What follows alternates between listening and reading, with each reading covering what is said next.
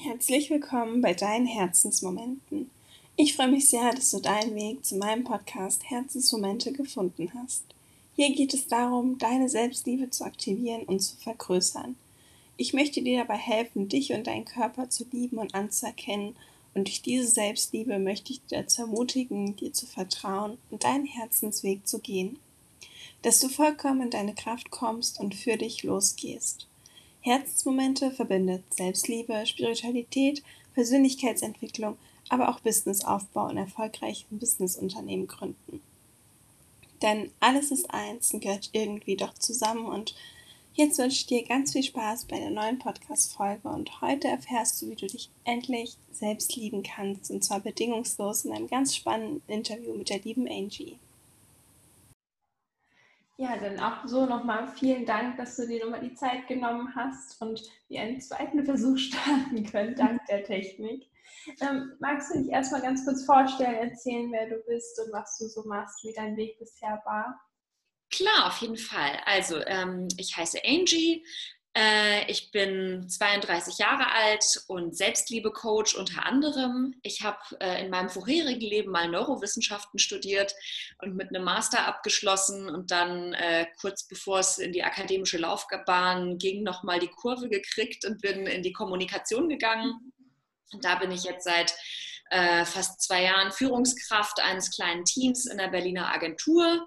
Und mein anderes Standbein ist eben das Coaching. Ich bin äh, Selbstliebe- und Selbstbewusstseinscoach vor allen Dingen für junge Frauen und Mädchen, weil mir das Thema total am Herzen liegt. Total schön. Magst du ganz kurz erzählen, wie du darauf kamst, also wie sich das so entwickelt hat, dass du dich als Coach dann noch nebenberuflich, denke ich mal, selbstständig gemacht hast und ähm, ja, wie das Thema so aufkam, warum du dich dafür entschieden hast? Mm, auf jeden Fall. Also ähm, ich habe äh, schon so meine eigenen äh, Krisen im Leben durch.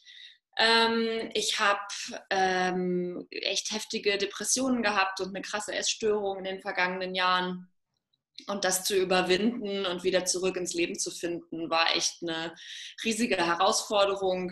also zwischendurch sozusagen ist meine Mutter schwer an Krebs erkrankt und verstorben. Ich hatte eine Hirn-OP, weil ich eine Zyste äh, im Kopf hatte. Und das war echt ähm, alles ziemlich krass. Und so dieser, ähm, mein Weg zur Heilung ähm, war teilweise echt hart.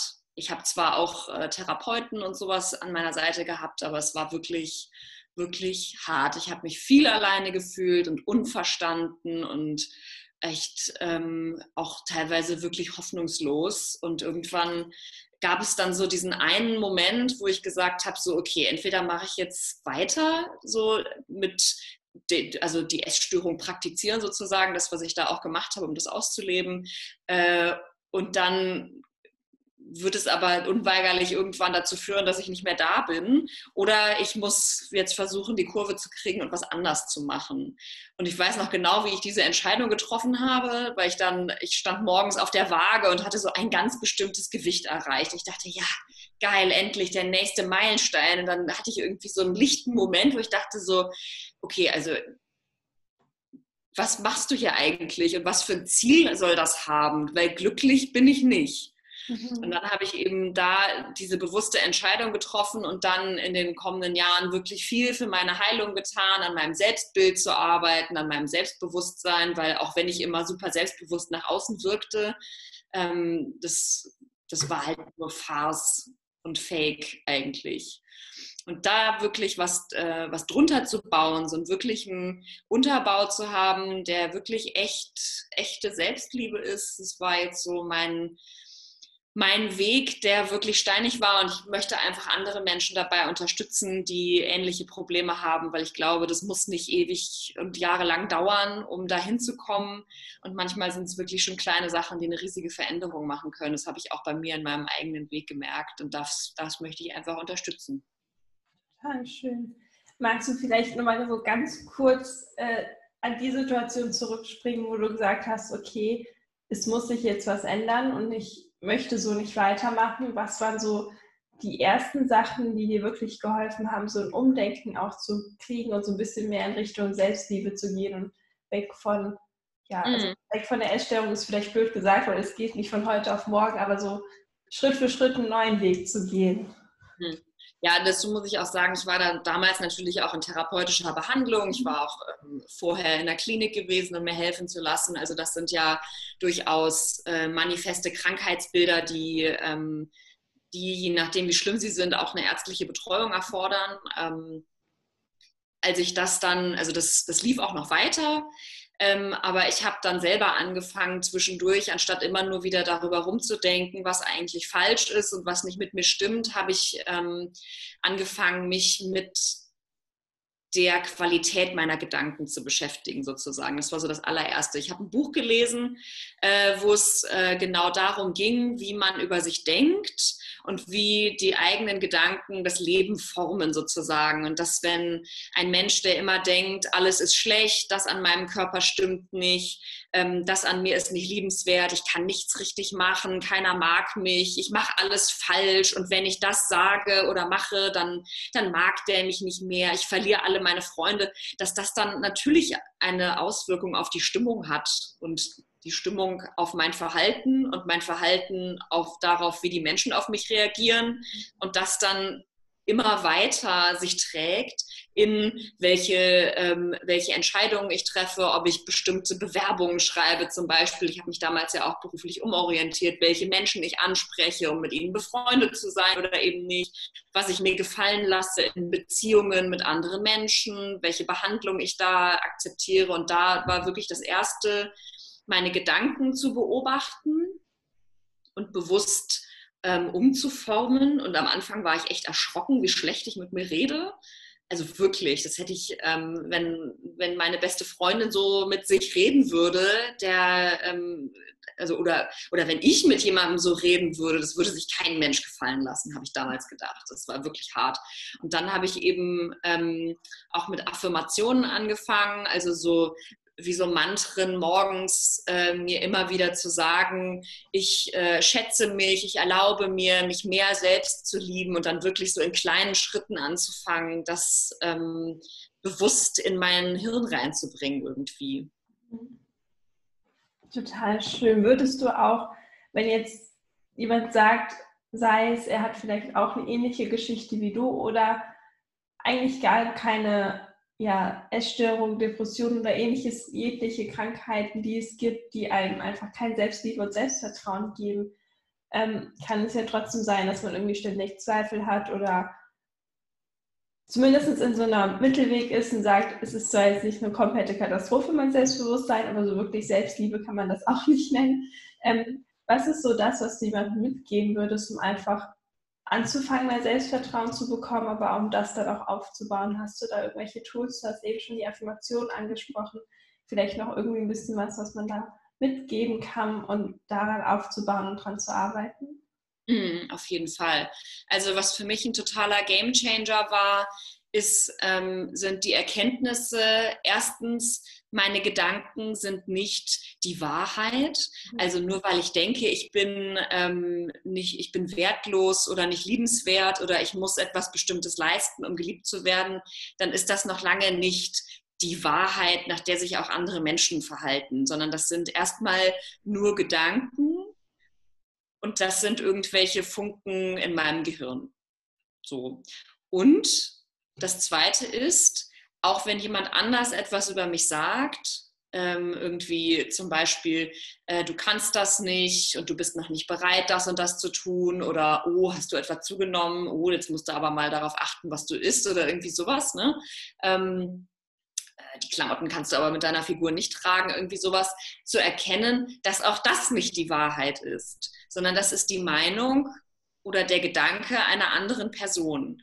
Und ich kann und dazu tendieren, glaube ich, viele Menschen zu sagen, oh, das sagt jemand von außen, dann muss das die Wahrheit sein, dann muss ich, äh, dann tune ich mich gleich auf diese Gedanken oder diese Meinung so ein und denke, oh ja, stimmt, dann ist das wohl wahr. Wenn der das sagt, dann muss ich mich ja auch entsprechend verhalten. Dann habe ich mich geirrt und wir verunsichern uns total. Und so, das, das ist für mich so das Einfachste und auch wiederum nicht Einfachste, weil es wirklich Arbeit erfordert, aber da sich mal aufmerksam für zu machen, dass das nicht die Wahrheit ist, wenn jemand anders das sagt. Es ist eine Meinung, das ist ein Gedanke, auch bei dem, und den kann ich annehmen oder eben nicht. Und das ist meine Entscheidung, ob ich das mache.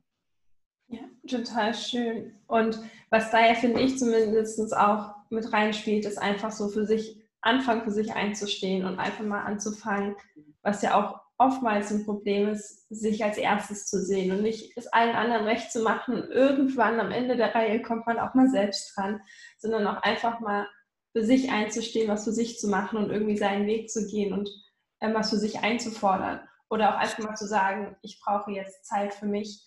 Ähm, hast du da also wenn du mir nicht zustimmst, kannst du auch erst deine Meinung sagen. Ich möchte vielleicht noch reingrätschen, weil ähm, auch die Erfahrung gemacht hat, dass, wir viel, dass, dass vor allen Dingen viele Frauen so dieses Dornröschen-Syndrom haben, ähm, dass wir sagen, okay, irgendjemand muss äh, mir etwas geben, zum Beispiel Bestätigung, damit ich mich lieben kann. Ja? Also zum Beispiel, ein, äh, zum Beispiel ähm, wenn mein Partner mir sagt, ich bin schön, dann darf ich mich schön fühlen. Oder wenn ich ein Kompliment von jemandem bekomme, wenn jemand bemerkt, oh, du hast abgenommen, das ist aber toll, ja, dann ist das so die, so wie so eine Absolution, so die Erlösung. Ach Gott sei Dank, okay, jetzt kann ich erstmal ausruhen, ich darf mich jetzt ein bisschen gut finden.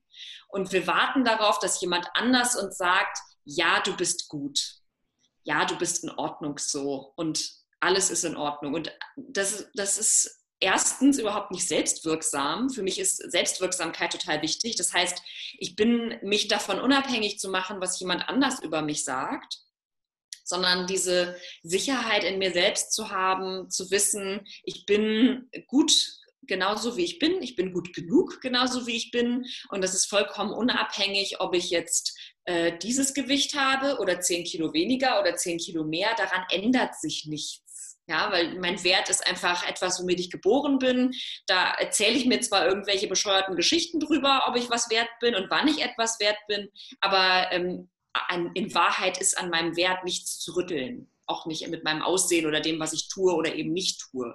Und sich davon unabhängig zu machen, dass jemand anders mir die, die Gnade erteilt, ja, du bist wertvoll und du darfst dich jetzt selbst lieben, ich habe dir jetzt die Erlaubnis erteilt. Das ist ähm, auch ein totaler Gamechanger.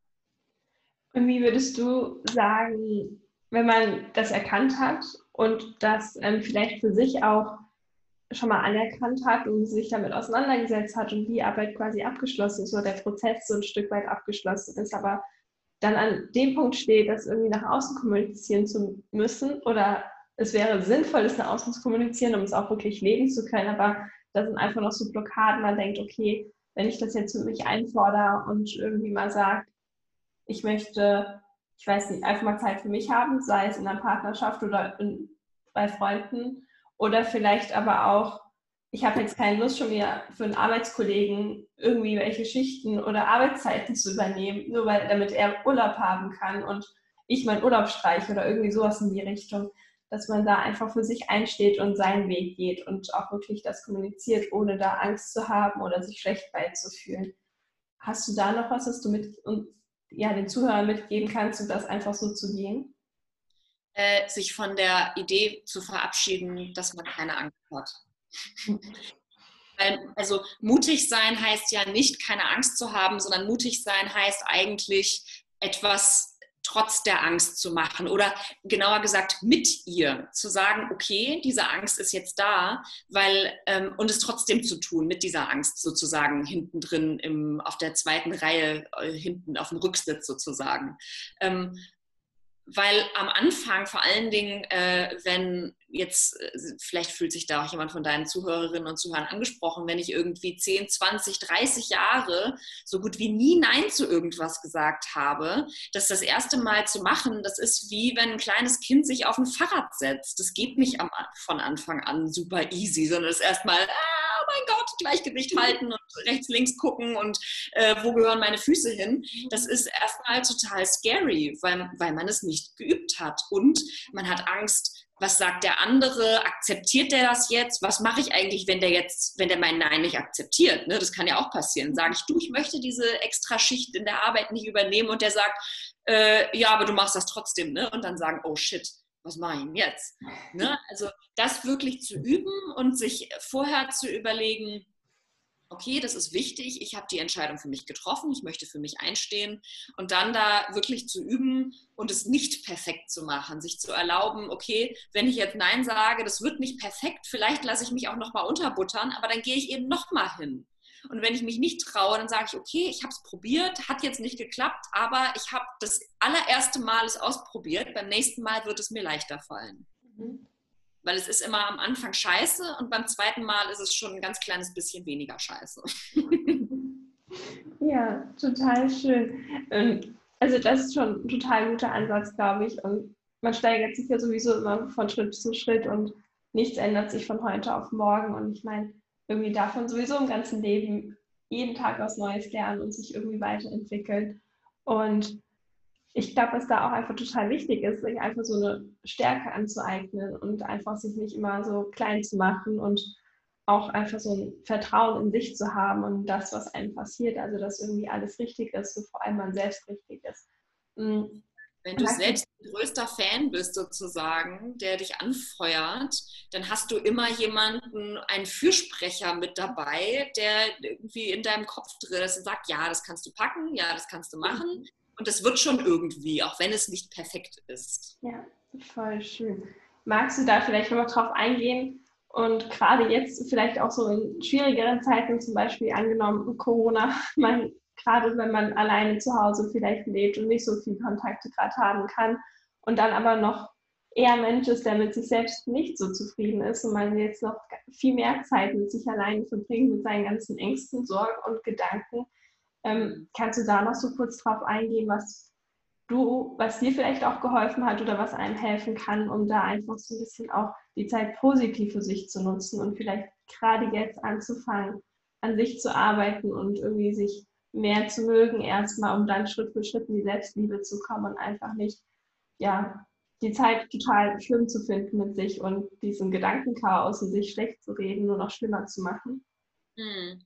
Ja, also ich glaube, gerade heute mit Social Media auch, wo wir alle so positive sind und positive thinking und alles ist gut und alles wird gut, yay, yay, yay, ähm, vergessen wir, dass in Anführungszeichen negative Emotionen wie Wut, Trauer, Frustration, Angst, ja, das sind genauso wichtige Emotionen wie Freude, Liebe, ähm, Aufregung und sowas.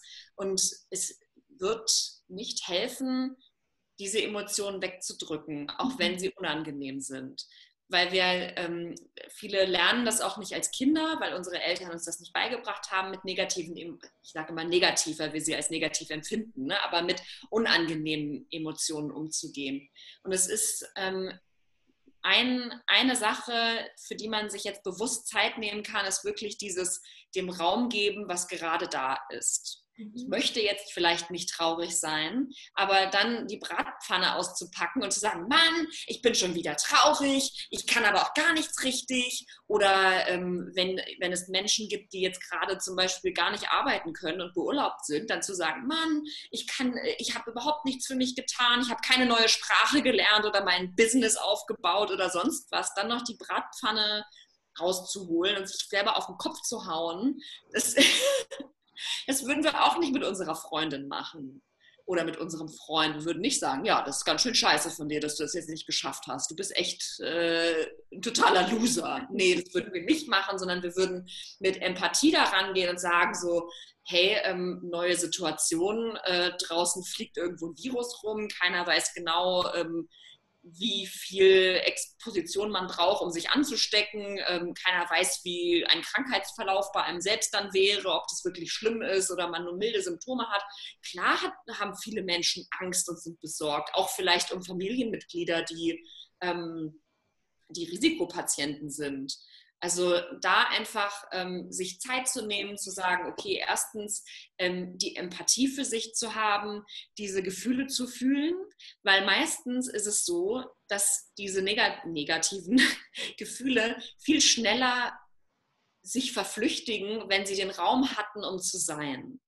Mhm im Gegensatz zu, wenn ich sie wegdrücke und so, ich stelle mir das immer vor, wie so einen Schrank zumachen, wo ganz viele Klamotten oder sogar Monster drin sind und die bollern dann gegen die Wand und die, die werden immer lauter, weil sie halt eben sagen, hallo, ich habe hier einen Zweck zu erfüllen. Ich möchte hier bitte Raum haben und ich muss das sagen, wofür ich hier bin, ähm, um das loszuwerden. Und je mehr ich das ignoriere, desto lauter und größer wird das. Anstatt wenn ich mich einfach damit beschäftige und sage, okay, ich bin jetzt traurig, ich bin jetzt wütend, ich bin frustriert, ich habe keine Ahnung, wie es weitergeht, äh, dann wird es besser. Allein der Akt zu sagen, okay, ich erlaube mir jetzt dieses Gefühl zu fühlen. Das nimmt schon wahnsinnig viel Druck raus, weil es einfach da sein darf. Und dann, genau, das ist es eigentlich, die Empathie zu haben und die Zeit sich zu nehmen, die Gefühle zu fühlen, die gerade da sind.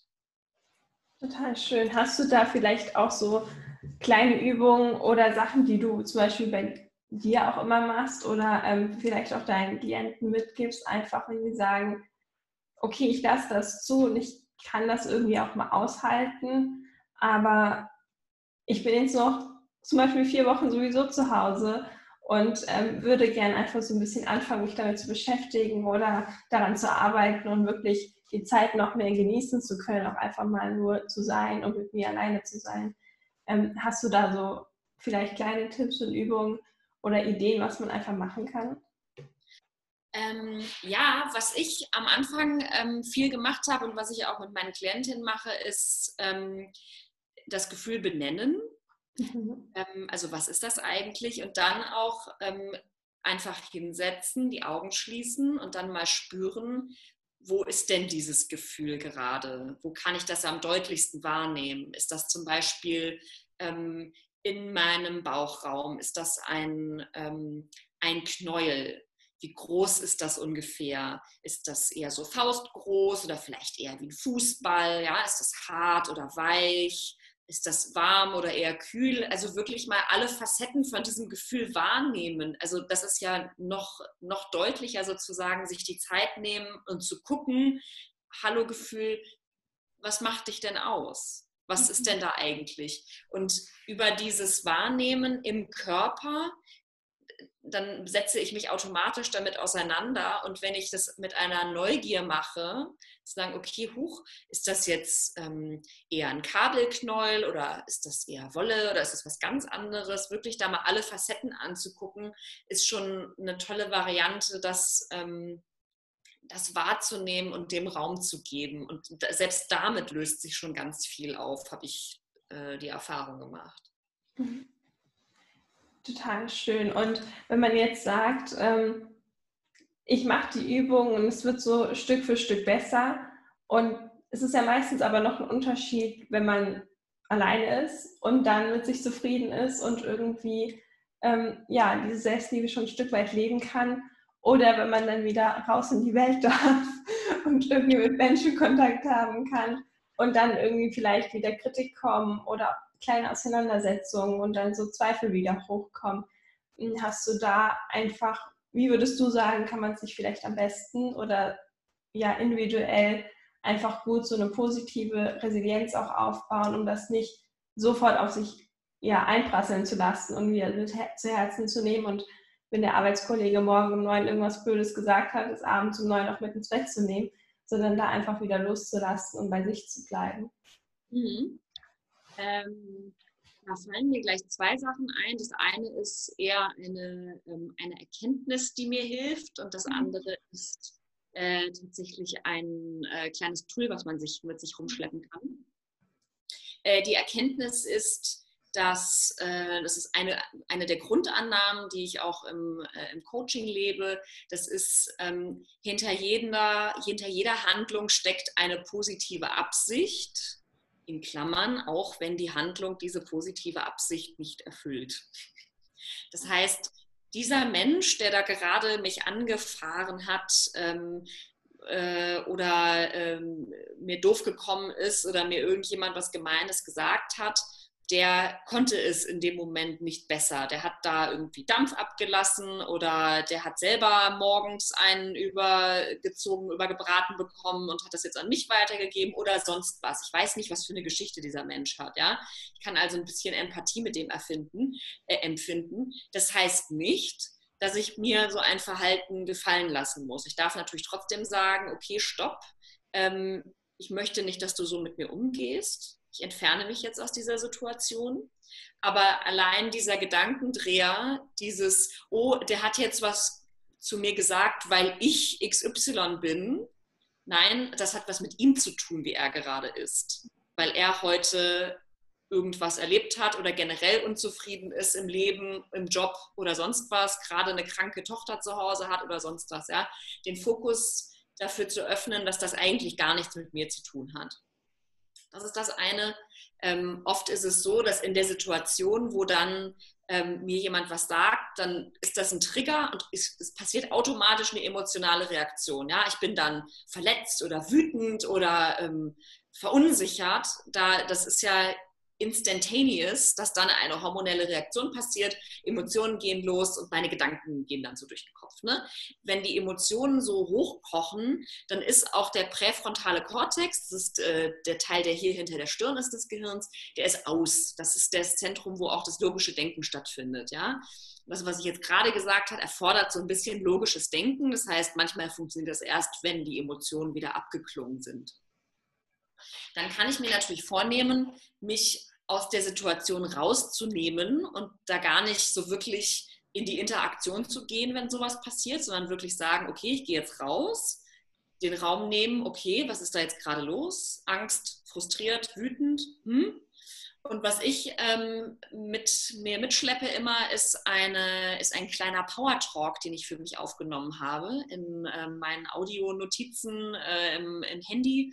Ähm, da habe ich mir ähm, aufgenommen, äh, zwei, drei Minuten, wie als würde ich meine beste Freundin vor einem Wett Sportwettkampf aufbauen. Ja, du kannst alles schaffen, du bist super, du bist eine Powerfrau, du bist intelligent, kreativ und weiß ich nicht was. Und wenn es mir dann gerade mal nicht gut geht, dann höre ich mir das einfach an. Dann höre ich mir das auch dreimal an und das hilft mir, mich wieder in eine andere emotionale Lage zu, zu bringen und diese ähm, und das hinter mir zu lassen, dass ich jetzt gerade so äh, äh, angefasst bin davon, dass, der, dass ich jetzt so angefahren wurde.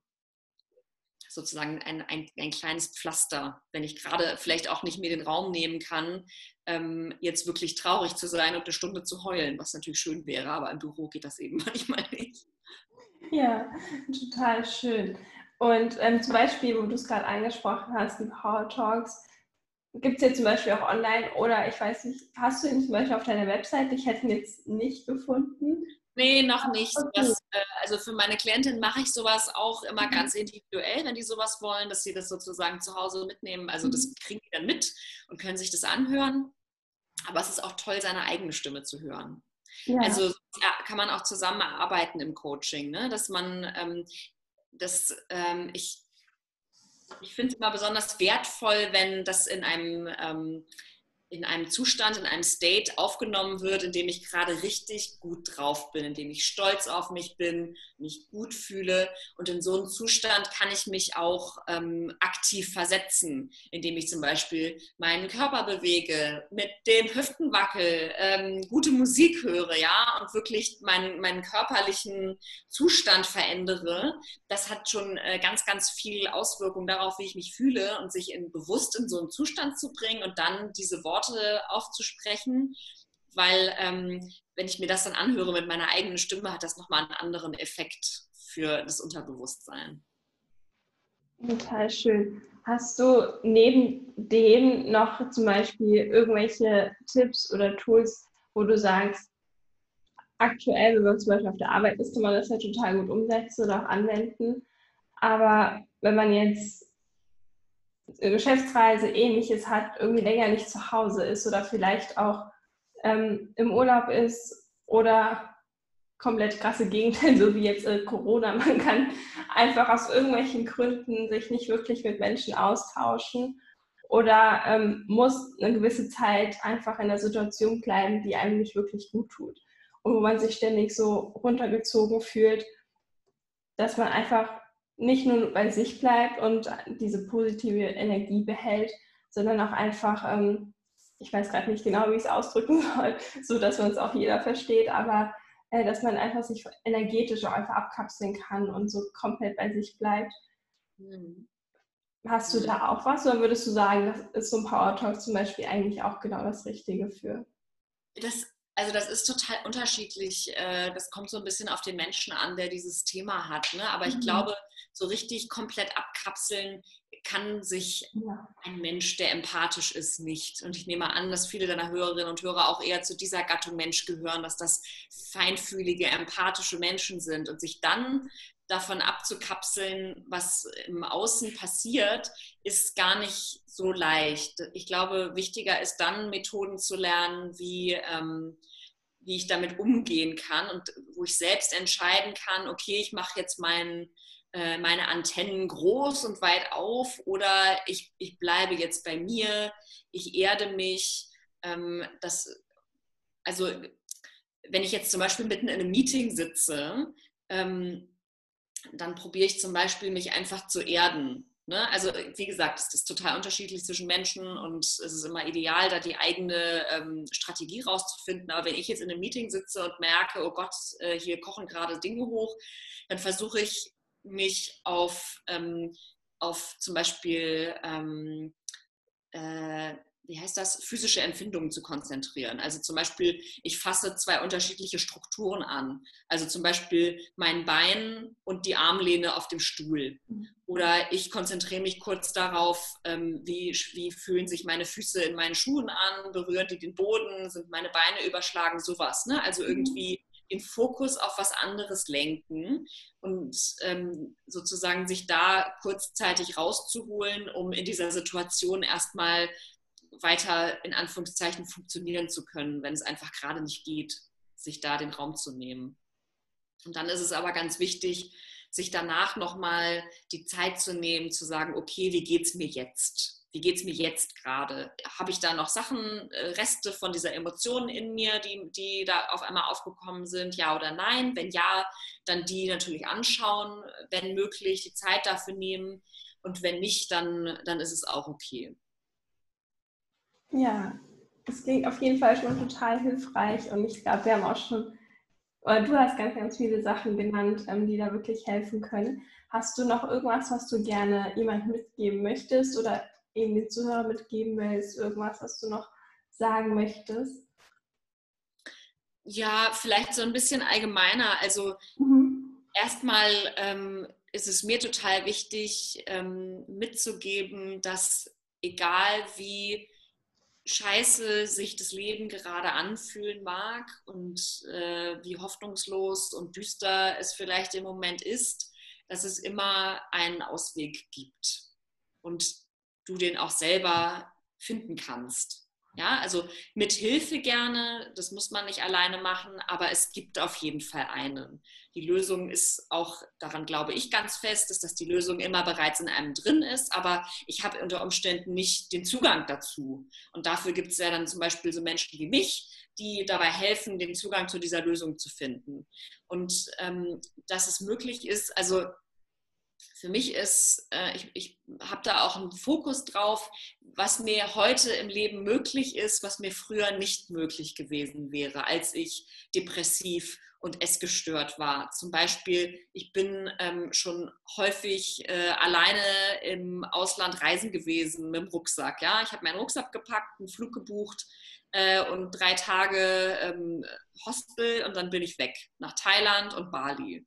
Und äh, dann habe ich da Urlaub gemacht und geguckt. Und, mit mein, und da, so wie mich damals meine Essstörung im Griff hatte, hätte ich niemals geschafft, da so die Reise zu genießen und mich da ähm, auch ein bisschen zu entdecken und zu erfahren, was ich eigentlich alles kann weil ich einfach die ganze Zeit darauf geachtet hätte, oh Gott, was war in dem Essen jetzt drin? Okay, ich muss jetzt aber noch dies und jenes und so weiter. Ne? Diese ganzen Gedankenkreise, die ich damals hatte, das hätte ich nie geschafft, wenn ich das nicht hinter mir gelassen hätte. Und da bin ich so, so stolz drauf und auch einfach das Thema, sich, sich gerade als Frau mehr zuzutrauen und auch mehr zu fordern.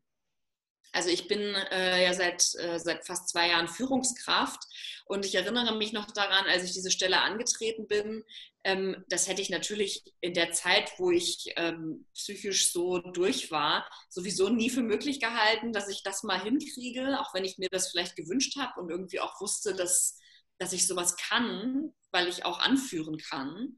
Aber ich hätte, ähm, ich hatte trotzdem in dem Moment, wo die Chance dann sich auftat, habe ich trotzdem gezweifelt. Ich habe gesagt, oh Gott, kann ich das jetzt? Bin ich bereit? Was habe ich alles gelernt dafür? Und die Antwort ist, nein, natürlich war ich nicht bereit. Ich hatte noch nicht alles gelernt. Ich hatte noch nie ein Team geleitet. Woher sollte ich wissen, wie das geht? Ne? Und ich habe damals mit einem äh, Bekannten von mir telefoniert, der meinte, und, und eine Bekannte, die schon lange äh, Führungskraft und Teamleiterin äh, bei einem internationalen Konzern war. Und die meinte zu mir, und das hat mich so motiviert, diese Stelle anzunehmen, die meinte, Angie, wenn ich immer nur die Stellen angenommen hätte, für die ich qualifiziert gewesen bin, dann wäre ich definitiv nicht da gelandet, wo ich heute bin. Ja? Also so einen Quantensprung zu machen und sich mehr zuzutrauen, als man eigentlich jetzt im Moment kann, ist ich sag mal, ist kein Frauending, weil viele Frauen das nicht machen. Wir Frauen wollen immer 120 Prozent bereit sein, wohingegen Männer, und das sage ich mit Bewunderung und, ähm, und einem inspiriert sein, viele Männer, die ich kenne, sind eher so, dass sie sagen, oh, ich bin 30, 40 Prozent qualifiziert, alles klar, let's rock and roll, ich nehme die Stelle, den Rest lerne ich schon on the job. Und das mehr zu machen, den Mut zu haben, zu sagen, okay, ich werde Fehler machen, da komme ich mit klar und ähm, ich, ich kann alles lernen, was ich brauche. Und das Einzige, was ich brauche, ist die Überzeugung, dass ich es kann und ähm, den Bock, das zu wuppen. Das ist alles, was ich brauche. Das ähm, habe ich mir von anderen Menschen abgeguckt. Und deswegen habe ich diesen Sprung gemacht und ich habe das nicht bereut. Und einfach mal größer zu denken und sich da nicht ähm, nicht klein halten zu lassen und auch das Gehalt zu fordern, was man verdient. Frauen verdienen ja ähm, definitiv auch viel zu wenig und da einfach wirklich für, für aufzustehen und zu sagen, ich möchte diese Gehaltserhöhung, ich möchte mehr Geld verdienen. Ich habe da letztens noch eine, eine Frau zu beraten, die, ähm, die wirklich nicht das verdient hat, was, sie, ähm, was ihr zusteht, sozusagen, von dem, was sie leistet bei der Arbeit das ist mir total wichtig, dass da einfach eine Änderung auch von, von den Frauen kommt. Und da zu helfen, das finde ich mega wichtig. Das stimmt. Und auch einfach so schön. Und ich glaube, ja, so ein Grundstein, dass überhaupt eine Änderung stattfinden kann, weil wenn jeder dafür einstehen würde und Mut hätte, irgendwie für sich loszugehen, dann hätten wir die Situation ja überhaupt nicht so, wie sie gerade ist. Und dass die Zahlen einfach in Vorständen und Führungspositionen, aber auch vom Gehalt her, ähm, ja, absolut nicht gleich und fair verteilt sind. Magst du da vielleicht noch kurz ein bisschen erzählen, wie es dir dann auch danach ging? Also nachdem du gesagt hast, okay, ich mache das jetzt und ich habe irgendwie den Mut gefunden, so neu in der Position, hattest du da, war es dann mehr so Motivation und ähm, ja auch den Stolz, dass du es geschafft hast oder hattest du da eben auch trotzdem noch so ein bisschen Zweifel und Ängste und wie bist du dann damit umgegangen, um das eben auch ja nicht zu stark nach außen zu tragen? Ich habe total viele Zweifel und Ängste gehabt. Wirklich. Und das ist auch okay. Also mhm. ich habe mir selbst erlaubt, da ähm, Angst zu haben und Zweifel zu haben, weil na, ich habe noch nie eine Führungsposition gehabt. Ich habe diesen Job noch nie gemacht. Ich habe mit den Kunden noch nie gearbeitet. Da darf ich auch mal nervös und, ähm, und nervös sein und Angst haben. Das ist okay. Mhm. Ich habe mich da auch meinen Freunden natürlich anvertraut und darüber, habe darüber gesprochen.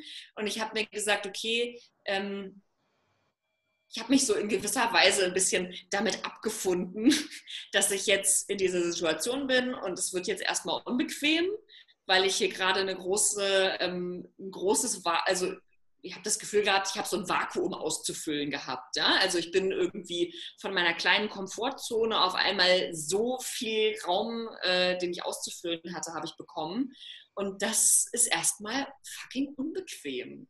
Und ich musste jeden Tag ähm, kreativ sein und mir überlegen, okay, ich habe das hier noch nie gemacht, was da gerade von mir erwartet ist. Wie kann ich das lösen?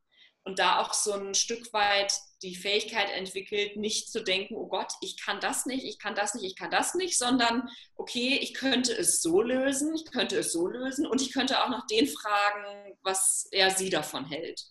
Und da wirklich in Lösungen zu denken, anstatt in Problemen. Und ich habe auch jetzt immer noch das Gefühl, ich mache viel, ähm, ich mache viele Dinge intuitiv Ähm, ich überlege mir viele Dinge, aber es ist nichts, wo ich jetzt sagen kann, okay, das habe ich schon zehnmal gemacht, gar kein Thema, das ist easy peasy und sitze ich auf einer halben Arschbacke ab. Nee, das ist immer noch sehr, sehr viel neu und das, da liegt auch der Reiz drin. Ähm, ja, aber da einfach wirklich zu sagen, okay, ich habe da jetzt die Angst, aber ich äh, suche nach Lösungen, anstatt mich dem hinzugeben ähm, und das dann einfach machen. Und, ja. und dann auch mal zurückgucken nach einer Zeit und zu sagen, ah, okay, das konnte ich vor drei Monaten noch nicht, was ich jetzt mache. Oder das wusste ich vor drei Monaten noch nicht. Und da bewege ich mich jetzt ganz sicher. Das mache ich auch ganz oft. Allein wenn ich mich so durch die, äh, durch die Navigation bei uns, irgendwie durch die Ordnerstruktur oder so bewege oder mit Menschen rede und Dinge weiß, wo ich weiß, Mann, das wusste ich am Anfang noch nicht. Und jetzt schüttle ich das so aus dem Ärmel. Toll, was ich da für ein Wachstum hingelegt mhm. habe. Ohne, äh, ohne mich dazu zu zwingen, sondern es kam einfach automatisch mit dem Job. Und da auch mal wirklich zurückzublicken und zu sagen, Mann, das hast du gut gemacht, Angie. Da hast du ganz schön Wachstum hingelegt. So Vielleicht kennst du das ja auch. Ich meine, du bist ja selbstständig mhm. und am Anfang der Selbstständigkeit wusstest du ja wahrscheinlich auch noch nicht, wie schreibe ich Rechnungen, wie kriege ich Kunden und so. Ne? Also du kennst das ja vielleicht auch. Ja, also ich muss sagen, ich habe es generell so und ich glaube, da können wir auch gleich mal drauf eingehen. Ich für mein ganzes Gewerbe alles sehr, sehr intuitiv und mit sehr vielen weiblichen Energien und so alles männliche und bürokratische und Rechnung macht mir auch Spaß, aber das wird am Minimum gehalten. Ähm, ich hatte aber halt von Anfang an, muss man auch sagen, den Vorteil, dass ich es mir auch nebenberuflich aufgebaut habe, ähm, davor einige Coachings gemacht habe, die mich auch eins zu eins beraten haben, wo ich mich immer melden konnte, ich generell sehr, sehr viele Freunde und Bekannte habe, die selbstständig sind, also mehr als Angestellte. Und da eben auch sehr viel Support hatte, beziehungsweise ich hatte, wusste sofort, das ist ein Problem, aber ich wusste auch sofort, wo ich die Lösung herkriege und habe dann zur Not auch mal einfach die Leute gefragt. Nach fünf Minuten Telefonat war es dann auch wieder durch. Und dadurch, dass mein Vater auch schon immer selbstständig ist, ging es, was Rechnungen schreiben, Anwalt, Steuerberater und Co. angeht, halt einfacher als normal, würde ich mal behaupten, weil ich sofort die Leute überall zur Seite hatte und es nur einfach nur fragen musste ähm, mhm. und es deutlich leichter war. Aber natürlich ist es auch nicht so unbedingt immer einfach gewesen und gerade jetzt mit Corona war es bestimmt auch nicht toll und meine Ausfallquote dieses Jahr ist äh, über 90 Prozent bestimmt. Also halt echt nicht cool gewesen, aber ähm, auch da findet man die Wege und ähm, ich glaube, es findet sich auch immer irgendwie was. Und ich denke, auch das war was, wo ich mir dachte, okay, ich kann es nicht ändern, aber ich kann jetzt das Beste draus machen. Und irgendwie muss es weitergehen, weil Plan B gibt es für mich nicht mehr. Ich werde einen Teufel tun und wieder in irgendein Angestelltenverhältnis gehen. Das hatte ich schon. Ich weiß, wie bescheiden ich es fand. Und äh, habe dann einfach so das gemacht, was ich machen konnte. Und ja, eigentlich auch genau das, was du auch schon angesprochen hast. Ich habe einfach nur in Lösungen gedacht. Klar, die ersten ein, zwei Wochen war ich verzweifelt, weil ich mich von E-Mails und Umplanung nicht mehr retten konnte und auch meine Kunden nicht wussten, wie es weitergeht. Aber ähm, danach dachte ich mir, okay, ich kann mir jetzt das ganze Jahr über oder wie lang auch immer es geht, überlegen, was alles nicht funktioniert und ähm, mir Gedanken machen, dass ich meine Fixkosten nicht decken kann und Co. Oder ich kann mir jetzt überlegen, was darf ich denn noch machen? Wie kann ich das ausbauen, was ich noch machen kann und da irgendwie mehr machen? Und das ist das, was mich prinzipiell auch gerettet hat, weil das Jahr war natürlich nicht so, wie es geplant war. Und ähm, da ich auch viele Hochzeiten fotografiere und die Umsätze einfach weg sind, was nun mal bei uns in der Branche die größten Umsätze sind, war es bestimmt jetzt nicht toll. Aber ich musste mir auch keinen Monat wirklich großartige Gedanken machen. Und muss mich selbst immer wieder daran erinnern, dass auch wenn die Situation nicht so ist, wie ich es geplant habe und bestimmt ohne Corona tausendmal besser hätte sein können, dass es trotzdem einfach so wertvoll ist, was ich mache und dass ich überhaupt noch das machen kann, was ich mache und dass alles gut funktioniert. Ich mir keine großen Sorgen machen muss, weil ich auch so viele Freunde, und Bekannte kenne, die ihre Selbstständigkeit durch Corona verloren haben, weil sie es einfach nicht geschafft haben, wirtschaftlich da durchzukommen. Und natürlich ist es nicht einfach. Und ich meine, ich ziehe jetzt nächsten Monat auch nochmal um in eine größere Wohnung, einfach mehr Platz zu haben. Mhm. Klar, das wird auch nochmal stressig und komplizierter, aber ich könnte jetzt sagen, was für ein Stress und was für Geld ich da nochmal investieren muss oder auch einfach mal dankbar sein, dass ich trotz Corona das überhaupt machen kann. Und das war einfach so das, was mich quasi auch durch das Jahr einfach gerettet hat, mich immer wieder daran zu erinnern, dass es auch viel schlimmer sein könnte und dass ich so dankbar sein kann für das, was ich überhaupt habe. Ich meine, Corona ist das beste Beispiel, dass es bei Gesundheit anfängt und man so dankbar überhaupt sein kann, gesund zu sein und irgendwie ein glückliches, erfülltes Leben zu leben. Und Geld ist auch nur Energie und fließt irgendwie immer wieder in mein Leben zurück und das wird schon irgendwie, aber es gibt so viel Wichtigeres. Voll, ja, du hast ja gerade so viele wertvolle Sachen gerade noch gesagt. Also den, den Fokus bewusst wählen, ne? das, was du gesagt hast, ne? zu gucken, was kann ich jetzt noch machen, was ist mir möglich, wo kann ich jetzt auch die Zeit nutzen, um ähm, Dinge nicht mehr zu tun, die nicht gut funktionieren. Total, äh, total gut. Und die, die Momente der Verzweiflung, das hast du ja auch gesagt, die waren ja auch da und die dürfen ja auch da sein. Und dann gleichzeitig oder danach wenn die Verzweiflung ein bisschen abgeflaut ist, zu sagen, okay, gut, ich gucke jetzt mal, was, äh, wo stehe ich eigentlich? Was kann ich jetzt noch machen? Ne? Anstatt nur die ganze Zeit zu lamentieren und darauf zu fokussieren, was alles nicht geht, super wertvoll. Und am Anfang, das fand ich auch super schön, was du gesagt hast, und das ist total wichtig, ist das Umfeld. Ne? Also du hast ja gesagt, viele Menschen in deinem Bekanntenkreis sind ähm, selbstständig und das hat dich sozusagen so ein bisschen das sind jetzt meine Worte, ein bisschen geprimed für die Selbstständigkeit. Ne? Aber ich glaube, das ist wirklich so, wenn so wie unser Umfeld ähm, ist und lebt und handelt, das prägt und inspiriert uns total. Und wenn das viele äh, Menschen sind, die ähm, unzufrieden sind mit dem Job und mit der Regierung und mit dem Wetter und mit Corona, dann fällt es mir auch, das fällt jedem Menschen schwer, sich davon, davon abzukapseln ja. Zu sagen, nein, oh, alles gut, ich bin dankbar, die Welt ist schön und es gibt so viele gute Menschen, das ist schwierig. Und da wirklich bewusst zu wählen, mit wem, wem ich viel, wie viel Zeit gebe. Wie viel Zeit schenke ich eigentlich Menschen, von denen ich merke, wenn ich die getroffen habe, geht es mir eigentlich schlechter als vorher. Mhm. Das ist echt ähm, krass. Also das habe ich auch ganz bewusst gemacht, als ich meine, meine Heilungsphase angetreten habe. Und das prüfe ich auch jetzt immer noch, dass ich gucke, mit wem, wem gebe ich meine Zeit und meine Energie. Weil ich kann mich nicht komplett davon abkapseln. Es, be, es berührt mich immer. Ich bin einfach so ein sensibler und empathischer Mensch. Das ist einfach so. Und gleichzeitig dann aber auch, wenn ich mich mit Menschen umgebe, die ähm, die das können oder das machen, was ich mir wünsche, da auch das nutzen, nicht nur, weil es mich unbewusst beeinflusst, sondern auch mal nachzufragen und um Hilfe zu bitten. Das fällt ja vielen auch total schwer. Und das dann auch anzunehmen. Das ist ja. total wertvoll. Mhm. Das stimmt. Und ich glaube, das beste Beispiel war, es gab einige Kollegen, die waren für Kooperation oder irgendwelche Unterstützung überhaupt nicht offen, waren so, nein, ich möchte das alles alleine machen und ähm, eher noch sehr viel in Konkurrenzgedanken waren, gerade dieses Jahr sämtliche Kollegen schlecht geredet haben, aber irgendwie vielleicht ein, zwei Umsätze mehr zu haben, damit die Leute nicht zu anderen gehen. Und dann gab es aber auch ganz, ganz viele, wo wir gesagt haben, okay, lass uns doch eine Gruppe machen, Zoom-Call, WhatsApp und Co. und gucken, was wir machen können, uns irgendwie zusammensetzen und einfach gemeinsam tolle Projekte planen, die irgendwie möglich sind und da irgendwie was machen. Und es klingt vielleicht böse und ich finde es, ich gönne jedem den größten Erfolg, aber genau das sind eben die Leute, die eher Corona nicht wirklich wirtschaftlich überlebt haben, als die, die einfach mal gesagt haben, ich öffne mich dem Ganzen und gehe auch mal in ja, Kooperation oder Zusammenarbeiten und frag nach und bin mir nicht zu schade für oder erfolgreich, zu erfolgreich, um einfach mal andere Leute um Rat zu fragen oder zu sagen, hey, bei mir läuft es gerade auch nicht so toll und mal ganz ehrlich, in der Hochzeitsbranche, welchem Selbstständigen lief es schon so super gut. In Corona natürlich, ich habe noch andere Standbeine, aber das eine Standbein ist nun mal weggebrochen. Und dann kann man sich einfach, finde ich, auch total gut zusammensetzen und einfach das nutzen und zusammen irgendwie was Schönes kreieren.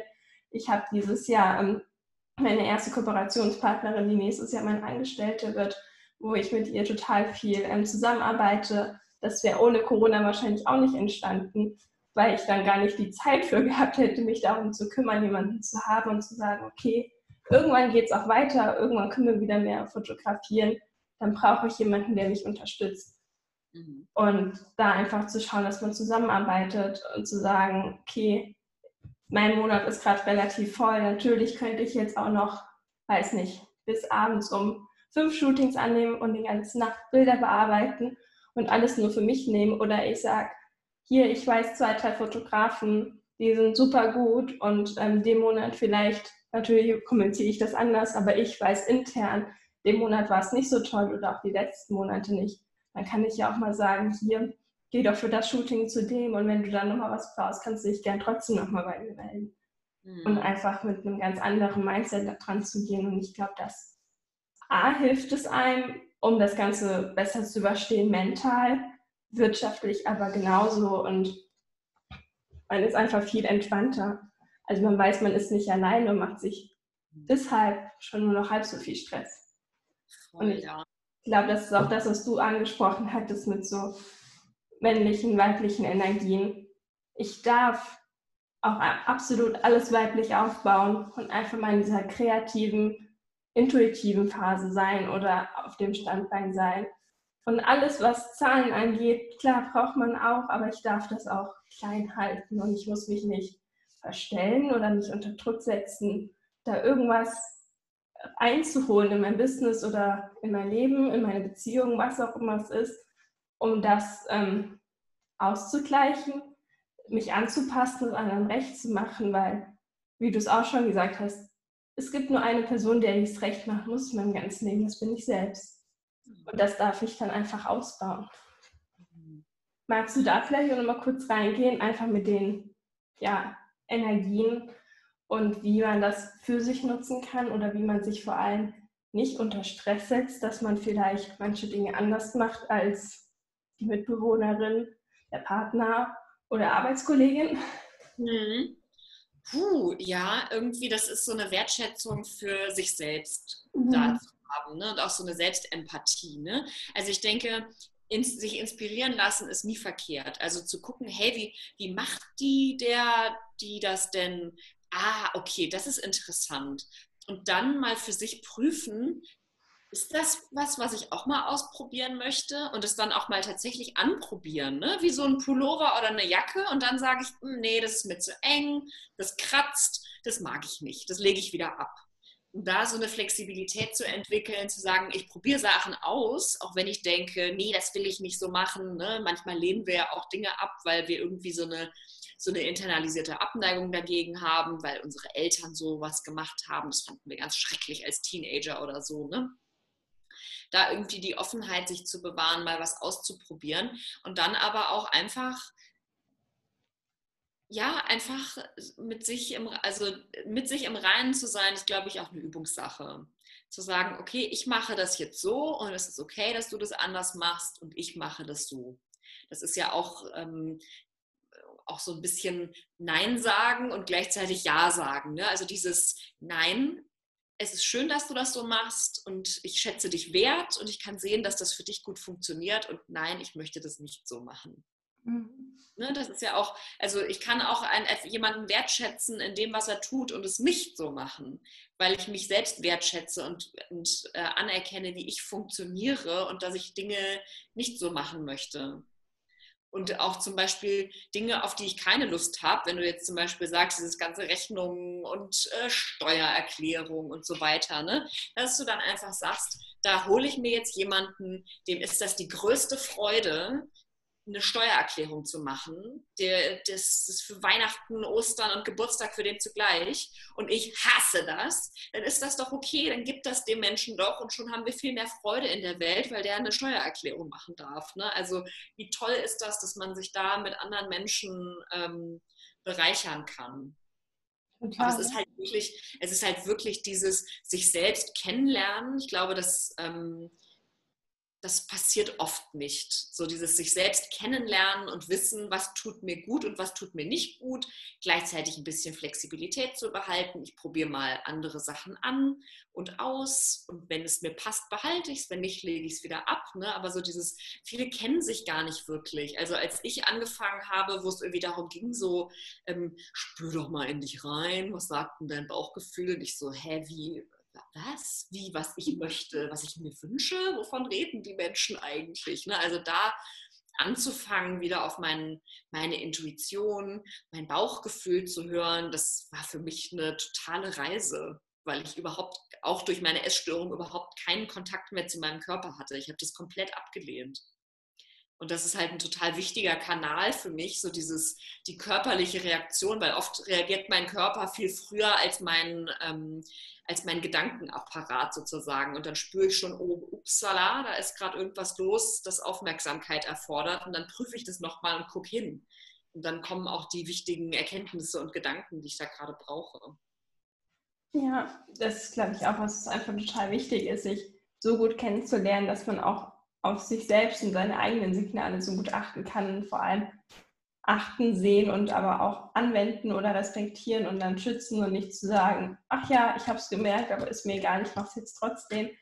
Ähm, was halt auf Dauer nicht funktioniert, das beste Beispiel, als ich noch bei der Bank war, da eine Ausbildung angefangen habe und es von Tag 1 ähm, nicht so super fand, um es mal positiv auszudrücken, ähm, dachte ich mir, naja, es wird vielleicht noch besser werden es ging vier Wochen, acht Wochen, dachte mir, vielleicht wird es noch besser. Es wurde aber nie besser, es wurde immer schlimmer.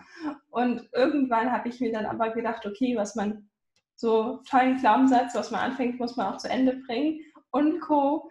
Und ähm, dachte mir, okay, ich muss das aber weitermachen. Mein Körper hat dann irgendwann angefangen mit Magenkrämpfen, Migräne, Kreislaufproblemen. Also leicht Kreislauf kannte ich von mir, aber alles andere so überhaupt nicht mein Körper hat sich dann irgendwann so lange gewehrt, bis meine Ärzte schon gesagt haben, so oft wie du schon hier bist, warum arbeitest du überhaupt noch? Weil ähm, ich meistens mehr beim Arzt in Kliniken war als irgendwo anders. Und dann habe ich auch irgendwann gesagt, okay, so kann es ja nicht weitergehen. Ich kann mich ja nicht so übergehen und meinen Körper so übergehen, nur um eine Arbeit auszuführen, die ich sowieso nicht leiden kann, die ich eigentlich nur für andere Menschen tue. Weil mein Vater es total wichtig findet, dass ich eine sichere und vernünftige Arbeit habe oder irgendwie sowas. Und Sicherheit und Arbeit, also dieses Jahr haben wir, glaube ich, alle gemerkt, dass es Sicherheit da nicht wirklich gibt. Und auch in der Bank und überall, was vermeintlich sicher war, Entlassungen und Kurzarbeit und was auch immer alles gab. Und dann durfte ich auch erstmal lernen, auf mich komplett zu hören und einfach mal auch mich der Angst zu öffnen, dass ich nicht weiß, dass es ohne die Bank funktioniert, aber ich weiß aber vor allem, dass mein Körper mit der Bank auch nicht mehr lange funktioniert. Und da einfach zu sagen, ich stelle mich an erste Stelle und ich stelle meinen Körper, meine Gesundheit an erste Stelle und nicht irgendwas, was andere Menschen gern von mir hätten. Ich finde es echt krass, wie oft wir das machen oder wie oft ich das höre, was du jetzt auch gerade gesagt hast. So, mhm. das, eigentlich ist das Bauchgefühl da. Ich möchte das hier nicht lass uns bitte woanders hingehen. Mhm. Und trotzdem sagen wir uns, nein, nein, das ist ein sicherer Job, das ist eine gute Ausbildung, das wird schon. Und es wird aber nicht. Und trotzdem äh, drücken wir das immer weiter weg und es wird dann irgendwann mal kurz leiser und dann kommt aber irgendein anderes Symptom irgendwann. Manchmal meldet sich der Körper, manchmal ist man einfach nur unglücklich.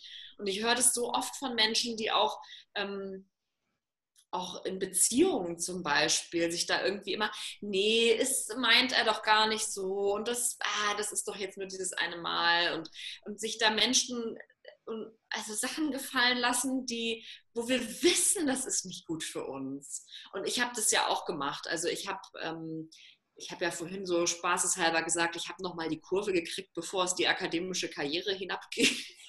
Aber ähm, ich habe nach meinem Masterstudium schon angefangen zu promovieren, weil das macht man so als Biologe. Ne? Weil ohne, ohne, ohne Promotion kannst du eigentlich auf dem Arbeitsmarkt gar nicht ähm, existieren. Und ich so, hm, ja, okay, so richtig, was ich machen will, weiß ich nicht, dann promoviere ich halt erstmal. Mhm.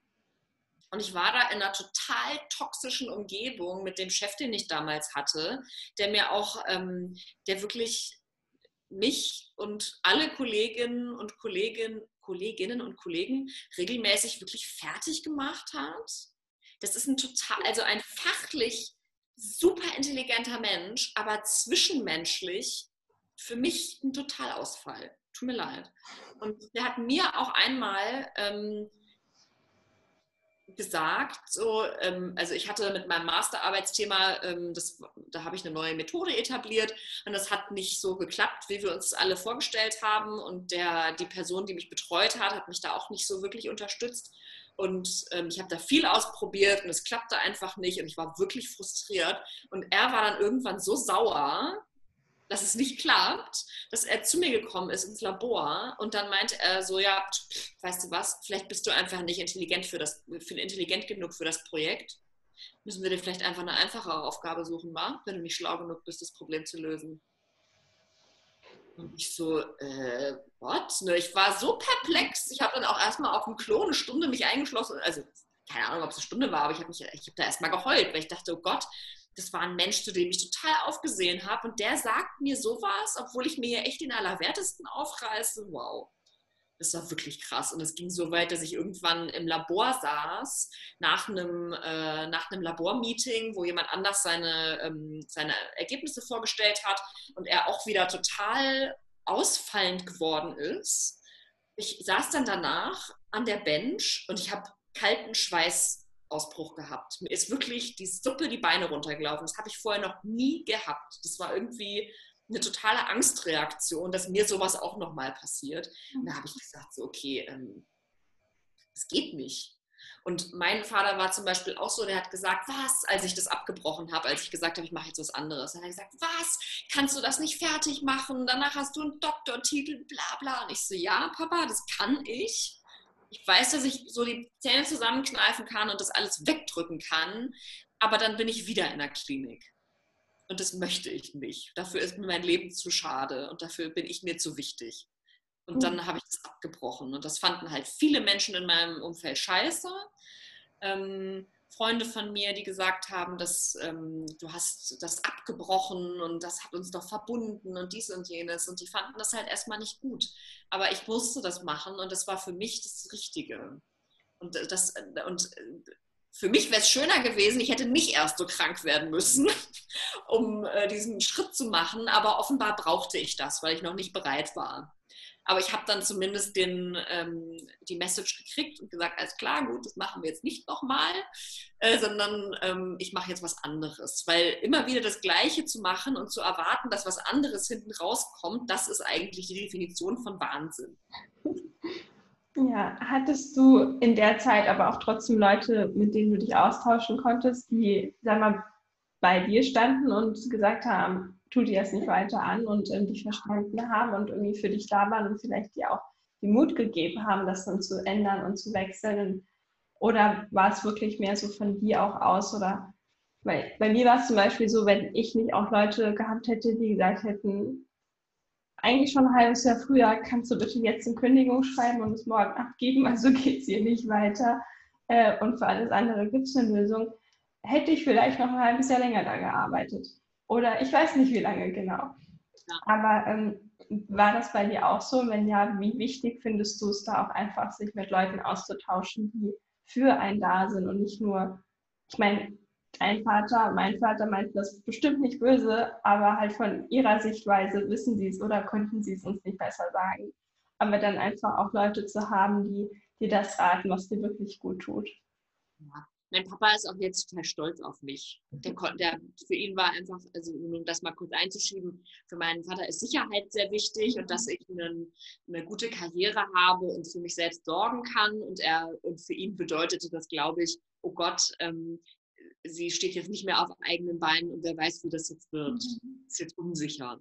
Und er hat sich da einfach Sorgen gemacht und das war seine Art und Weise, das auszudrücken. Da hätte ich mir natürlich was anderes gewünscht, aber das war damals so. Ich bin froh, dass ich, ähm, dass ich das trotzdem gemacht habe. Und es war auch super wichtig für mich, mich da mit Menschen auszutauschen, die, ähm, die, die das zumindest verstanden haben. Also es gab keinen in meinem Umfeld, den ich, ähm, der irgendwie was Ähnliches durchgemacht hat. Ähm, aber das Gefühl, verstanden zu werden und mal mit seinen Gedanken und Ängsten auch so da sein zu dürfen, wie man ist, das ist für mich eines der größten Geschenke, weil viele Menschen das nicht aushalten können, dass da jemand gerade sitzt, der traurig ist und Angst hat und nicht weiter weiß. Und ähm, ja, und das war für mich ein, ein, großes Geschenk, dass es da Menschen gab, die, ähm, die mir zugehört haben, bei die, die mir da Raum gegeben haben. Und ich bin wahnsinnig froh, dass äh, das hat mir auf jeden Fall auch geholfen. Ja. Es hat letztlich meine Entscheidung nicht beflügelt sozusagen. Im Nachhinein habe ich dann mitbekommen, es gibt noch mehr Menschen, die so leiden, die es durchgezogen haben, also ehemalige Kolleginnen und Kollegen, die irgendwie auch gesagt haben, das ist die reinste Psychotortur, was sie da durchgemacht haben. Und da dachte ich mir, Mann, hätten wir uns doch mal früher ausgetauscht. Ja. Weil viele sprechen ja auch nicht darüber, wie es ihnen dann geht, sondern man denkt so, ja, ich muss das jetzt durchziehen, es ziehen doch alle durch und eigentlich geht es allen scheiße und niemand sagt was. stimmt, oder? Ja, das stimmt. Also ich meine, ich weiß nicht, wer alles den Podcast hört, aber ich weiß auch, dass manche Kollegen damals noch am liebsten auch gegangen wären. Ich glaube, sie sind noch da, ich weiß es aber nicht, weil sie auch einfach dachten, naja, ich habe ja quasi keine andere Perspektive gerade und dann muss ich ja erstmal da bleiben, bis ich irgendwas Neues habe. Mhm. Anstatt auf sich zu achten und irgendwie seinem Herzen zu folgen und seinen Weg zu gehen. Mhm. Ist auch eine Entscheidung. Ne? Es ist ja immer eine bewusste oder unbewusste Entscheidung. Ähm, ja, es fällt, fällt nicht allen, also ich glaube, es fällt, es ist dir ja auch nicht leicht gefallen, kann ich mir vorstellen, ne? diesen Schritt in die Ungewissheit zu gehen. Mir auch nicht. Ich wusste damals noch nicht genau, was ich mache. Ich habe mich da auch beraten lassen an der Uni und äh, geguckt, was mache ich denn jetzt eigentlich? Und es gab mehrere Wege, wo ich überlegt habe, wo ich hingehen möchte. Ähm, und einer ist es dann geworden, aber ähm, es ist immer mit Angst verbunden. Und die, das in Kauf zu nehmen, das machen eben nicht, nicht alle. Ja, das stimmt. Wobei es bei mir wahrscheinlich noch eher geringer war. Also ich muss sagen, so viel Angst hatte ich gar nicht, dadurch, dass Corona zu meinem Kündigungszeitpunkt noch nicht präsent war und da noch alle Hochzeiten standen, dachte mhm. ich, naja, ich brauche quasi nur nicht mal einen Auftrag mehr und dieses nächstes Jahr ist absolut sicher und ich brauche mir keine Sorgen machen. Dann hatte ich die Kündigung abgegeben und vier Wochen später kam Corona. Aber ähm, auch so hat es funktioniert und ich bin froh, dass es so rum war und nicht andersrum, weil wer weiß, ob wann ich dann noch eine Kündigung abgegeben hätte. Genau. Eigentlich äh, standen die Sterne genau richtig dann. Stimmt.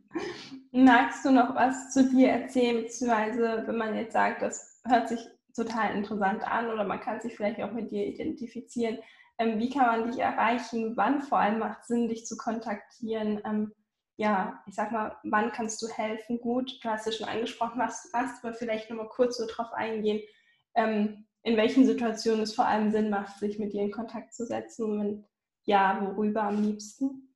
Mhm. Grundsätzlich immer. Bitte nicht warten, bis es furchtbar schrecklich schlimm ist. Man darf sich auch früher helfen lassen. Äh, dass die Idee, dass es einem noch nicht schlecht genug geht, um sich helfen zu lassen, ist nicht förderlich. Nur das mal kurz als Info in die Runde. Ähm, ansonsten ähm, findet man mich auf meiner Webseite angieschulz.de, nur mit Z ähm, und ohne Bindestrich und auf meinem Instagram-Kanal, der heißt Angie Self Love Magic den verlinkst du vielleicht ja sogar auch in dem Show. Ja, Webseite und alles verlinkt. Genau, dann könnt ihr da einfach draufklicken. Ähm, ich beschäftige mich vor allen Dingen mit den Themen Selbstliebe und Selbstbewusstsein, aber prinzipiell ähm, kann ich bei jedem Thema helfen, ähm, wo Unzufriedenheit im Leben besteht. Ob das eine schlechte Angewohnheit ist oder ähm, äh, Glaubenssätze, die einen immer wieder einholen, ähm, eine unglückliche Beziehung oder Probleme im Job mit den Kollegen, ähm, da kann ich helfen. Es gibt für alles eine Lösung. Und ähm, wenn, wenn du unglücklich bist, lieber Zuhörer, liebe Zuhörerin, dann ähm, ist das ein Signal, dass da etwas anderes noch ist, was besser sein könnte. Und das ist einfach die Aufgabe, das zu finden und dabei helfe ich gerne. Und ich mache eben, ähm, das hatte ich dir im Vorfeld auch erzählt, liebe Linda, ich mache ja Coaching. Ähm, ich bin äh, seit äh, diesem Jahr ähm, NLP Master Coach, bin da also ausgebildet das sage ich nochmal so, weil der Begriff ist ja nicht geschützt. Und äh, mir ist das wichtig, dass, ähm, dass ich da wirklich ähm, Techniken an der Hand habe und zertifiziert bin. Und äh, da, da, arbeite ich eben mit, ähm, mit Coaching-Formaten und Methoden, äh, Hypnose, EFT, das ist diese Klopftechnik, Emotional Freedom Technik, Hypnose, da habe ich auch eine Ausbildung gemacht. Das sind einfach alles ähm, Ansätze, die ich mir so zusammensuchen kann, je nachdem, wie ähm, der Klient, die Klientin gerade drauf ist und was da am besten helfen würde. Das finden wir dann eben zusammen heraus. Genau. Total schön, ja. Also ich mache, tu alle Links, alle Infos zu dir nochmal unten in die Show Notes oder in die Infobox, je nachdem, wo man es sich anhört oder anschaut. Und da findet man auf jeden Fall alles. Dann vielen, vielen Dank für deine Zeit und dass du da warst und so offen auch mit allen so, ja, uns, die zuhören und mir äh, darüber gesprochen hast. Danke dir auch. War super schön. Sehr Vielen Dank auch für deine, für deine Geschichte. Gerne. Danke, dass ich dich inspirieren durfte. Danke, dass du da warst. Vielleicht darf ich dich auch weiter inspirieren, dann schau gerne auf meiner Webseite www.linda-rot-coachings.de vorbei und auf meinem Instagram-Account. Dort findest du mich unter unterstrich linda unterstrich rot unterstrich. Dort findest du viele weitere Inspirationen, Tools und Tipps sowie einen Einblick in mein kunterbuntes Leben. Wenn dir die Folge gefallen hat, würde ich mich freuen, wenn du meinen Podcast abonnierst und die Folge mit deinen Freunden teilst. Ich freue mich von dir zu hören und wünsche dir alles Liebe, dein Linda.